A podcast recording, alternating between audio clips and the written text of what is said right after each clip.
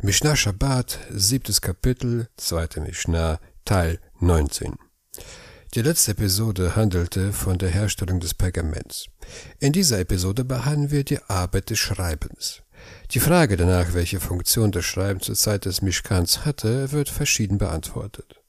Nach der einen Meinung dient es dazu, die einzelnen Pfosten zu beschriften.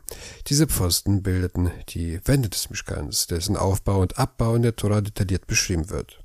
Um den Überblick zu behalten, welches Teil zuerst eingesetzt wird, musste man die Pfosten markieren. Nach der anderen Meinung wurde das Schreiben für die Tora-Rolle benutzt.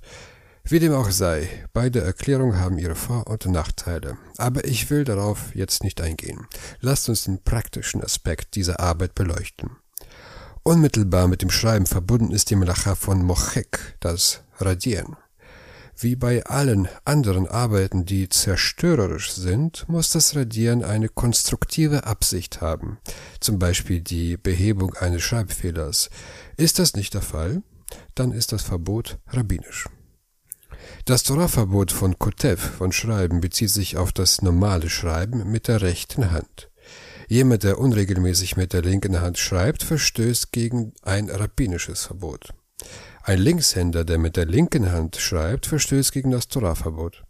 Und wenn er die rechte Hand benutzt, verstößt er gegen das rabbinische Verbot. Jemand, der beidhändig ist, verstößt gegen das Torahverbot, wenn er mit beiden Händen schreibt. Das Torahverbot von Kotev bezieht sich auf das Schreiben, das über einen längeren Zeitraum andauert.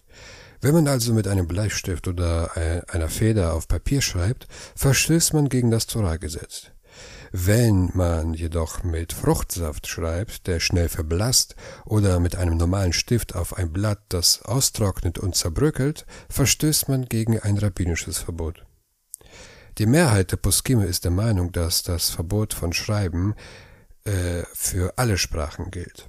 Einige wenige Poskim behaupten, dass das Torahverbot nur für Buchstaben gilt, die in einer Torahrolle erscheinen können, aber das Schreiben in einer anderen Schrift, in einer Fremdsprache oder in kursivem Hebräisch stellt eine rabbinische Übertretung dar. Man darf keine Buchstaben durchschneiden, die mit Zuckerguss, Süßigkeiten oder ähnlichem auf einen Kuchen geschrieben sind. Ähnlich verhält es sich, wenn ein Kuchen mit einem bedeutungsvollen Bild verziert ist, zum Beispiel einem Baum oder einem Haus. Dann darf man das Bild nicht durchschneiden. Auch wenn man den Kuchen mit der Absicht anschneidet, ihn zu essen, ist es rabbinisch verboten, da die Buchstaben oder Bilder eine Bedeutung haben und es klar ist, dass sie ausgelöscht werden, wenn der Kuchen angeschnitten wird. Man darf jedoch zwischen den Buchstaben schneiden. Auch wenn dadurch ein Wort in seine Bestandteile zerlegt wird, verstößt man nicht gegen die Arbeit von Mochek, von Radieren, solange jeder Buchstabe ganz bleibt. Wenn also eine Torte, die man am Schabbat servieren will, verziert wird, sollte man dies so tun, dass man zwischen den Buchstaben und Bildern schneiden kann. Danach können die Kuchenstücke gegessen werden, auch wenn der Verzehr die Buchstaben zerstört. Da man mit dem Essen beschäftigt ist, wird es nicht als Mochek betrachtet. Einige behaupten, dass es rabbinisch verboten ist, ein Buch zu lesen, in das Buchstaben an den Seitenrändern geschrieben sind, wie zum Beispiel ein Bibliotheksstempel, weil die Buchstaben beim Öffnen des Buches auseinanderbrechen und beim Schließen wieder zusammengesetzt werden. In der Praxis kann man ein solches Buch lesen, wenn kein anderes Buch zur Verfügung steht, denn viele behaupten, dass das Zusammenfügen der verschiedenen Teile eines Buchstabens nicht als Kotev gilt und das Trennen der Teile nicht als Mochek. Da ein Buch dazu bestimmt ist, wiederholt auf und zugeklappt zu werden, wird dies auch nicht als kurzfristiger Kotev und Mochek betrachtet und beinhaltet somit kein Verbot. Einige regeln, dass eine Verpackung mit Lebensmitteln am Schabbat nicht geöffnet werden darf, wenn beim Öffnen Buchstaben oder Bilder reißen. Sie erlauben das Öffnen der Verpackung nur, wenn es möglich ist, dass die Buchstaben oder Bilder dabei nicht zerrissen werden. Andere behaupten, dass man eine solche Verpackung öffnen darf, da alle Teile der Buchstaben tatsächlich erhalten bleiben, aber lediglich voneinander getrennt werden. Es ist angemessen, streng zu sein, aber wenn es keine Möglichkeit gibt, eine Verpackung zu öffnen, ohne Buchstaben zu zerreißen, darf man es öffnen.